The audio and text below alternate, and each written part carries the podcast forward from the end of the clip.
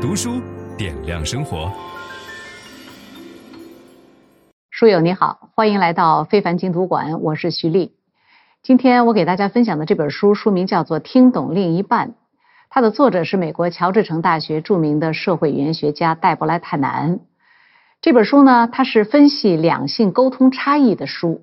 我看完这本书最大的感受就是，我要尽快的讲给大家听。为什么呢？因为生活当中两性之间的交流经常会出现困难局面。彼此不能够很好的理解和呼应，甚至还会出现像鸡同鸭讲一样差得很远，很多人为此感到苦恼。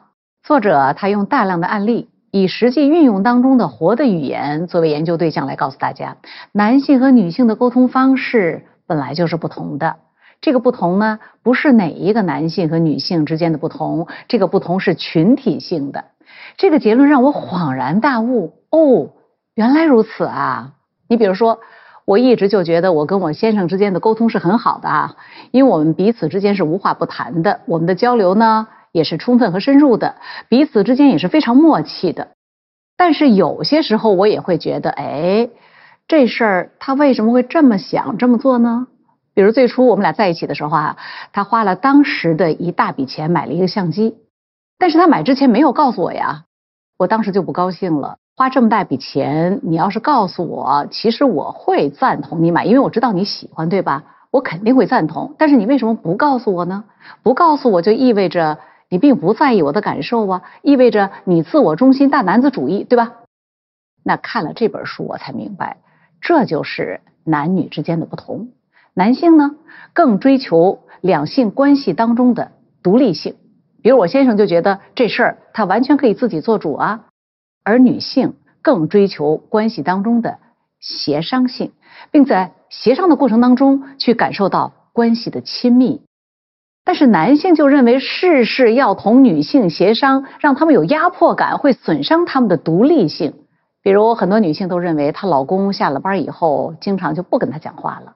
而她老公在外面其实是一个侃侃而谈的人，结婚以后呢，就不怎么跟她说话了。于是呢，女性就怀疑老公对自己的感情变了，不像以前那么爱她了，因为连话都懒得讲了，对吧？而男人就认为结婚以后，这个老婆讲话呢，其实没什么实质内容，就是絮絮叨叨、鸡零狗碎的，什么啊婆婆如何了，孩子如何了，然后闺蜜如何了，班上谁谁谁谁谁，生活琐事，听了也就听了。很少呼应，生活中这些类似的情况是不是很多？这就是沟通差异。那我们呢，只有了解和理解了这些差异，两性之间才能够有更好的沟通，彼此关系才能够更加的和谐愉快。所以，《听懂另一半》这本书曾经被翻译成了三十一种语言出版，在《纽约时报》的。畅销书排行榜的榜首位置占据了八个月，可见它的受欢迎程度。这本书呢，它总共是有十个章节啊，作者举了大量的案例啊，用这十个章节来分析讨论两性沟通的差异，还有形成的一些原因。我呢就把其中最主要的内容给它区分，把它归纳成四个部分来分享给大家。我们先来看第一部分：情感式沟通和报告式沟通。作者说了这样一个场景：有一次，他参加一个两性沟通的探讨会，在讨论环节，一个男人发言特别的活跃。他指着坐在他身边的妻子，他就说：“你们瞧啊，他是我们家最能说的那个。”其实呢，他的太太坐在身边一声没吭，整个晚上特别的安静。听他男人这么一说，大家都爆发出笑声，因为大家看到太太非常的安静嘛。而男人就特别委屈，他说：“是真的，我下班以后，我常常没话讲，他的话题永远不枯竭。如果他不开口，我们大概一个晚上都不会说话。”这时候呢，另外一个女性站起来说：“只要我们走出家门，我先生他就是聚会当中话题的主导者，我总是能够听到他的声音压过了其他所有人。但是到了家里，他就没有那么多话了，大部分话都是我说的。”大家看这是不是很有意思？一个男人抱怨自己太太在家里话太多，另外一位女性抱怨她的先生在外面话太多，回到家里基本不说话，结果家里的话只能让他一个人说。那到底谁说话多呢？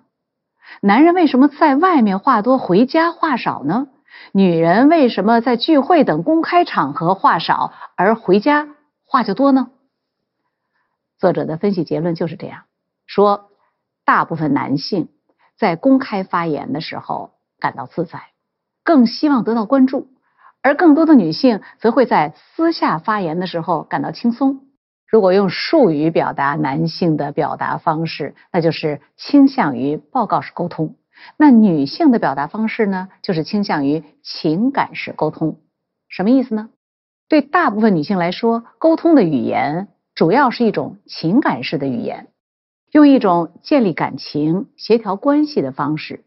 它重点不在于说什么，重点在于展现彼此之间的亲近感和相似点。而女性感知到最亲近情感联系的地方，当然就是家庭，对吧？或者是像家里一样的能够让她放松的一些场景，其实就是一种私下发言的场景。那在一起的时候呢，彼此觉得非常的亲近，都是一些亲近的自在的人。而即使是在最公开的场合，女性也愿意，或者说也可以用私下发言的方式去体验，这是女性讲话的特点。那么对于大部分男性来说呢，语言主要就是一种等级森严的社会秩序下保持他的独立性、协商和维持地位的方式。那实现这些目标的手段，就是要展现他自己的知识啊、技能啊，还有口头表达等等。比如说讲起话来愿意讲故事啊、开玩笑啊、说笑话啊、传授信息等等，让他自己来成为大家关注的中心。所以呢，他们感到更自在的场合是在较大的群体当中发言，尤其是群体当中有较为不熟悉的人，也许他们会发挥得更好。而且呢，男人即使是在最私密的情境当中，也可能被他们用公开发言的方式去处理。他们的发言就更像是发表报告，而不是建立友好关系。大家看，男女在使用语言的功能和作用上，是不是存在着明显的差异呢？作者特别提到，在利用说话引起他人注意这方面，许多男性比大部分女性更得心应手。那这种差异正是报告式沟通与情感式沟通差异的核心了。那这就很好解释了，为什么男人在外面话多，在家里话少，而女人呢？在家里话很多，在外面，尤其是在公开场合话比较少的原因。那我们再来看下一个场景，女性是不是会经常的抱怨男人一回到家里就经常看手机？尤其是早晨一起来第一件事，好像就是先看一阵子手机。书里也讲到了这样一个案例，就是一位先生很苦恼，因为在他早起看报的时候啊，他的太太总是打断他的阅读。这个案例应该是早年间的案例啊，因为现在可能更多的人也会看手机，对吧？分享知识是一种美德。当我们每一个人都在不断地分享知识给这个社会的时候，我们这个社会将会变得越来越好。所以，如果您喜欢这本书的内容，把它分享到您的朋友圈当中，或者给到您指定的某一个人都可以。您关心谁，就把知识分享给他。谢谢。本音档是由樊登读书小草远志提供。解锁本书精华解读全集，请搜寻 triple w 打 d u s h u 打 com 打 t w。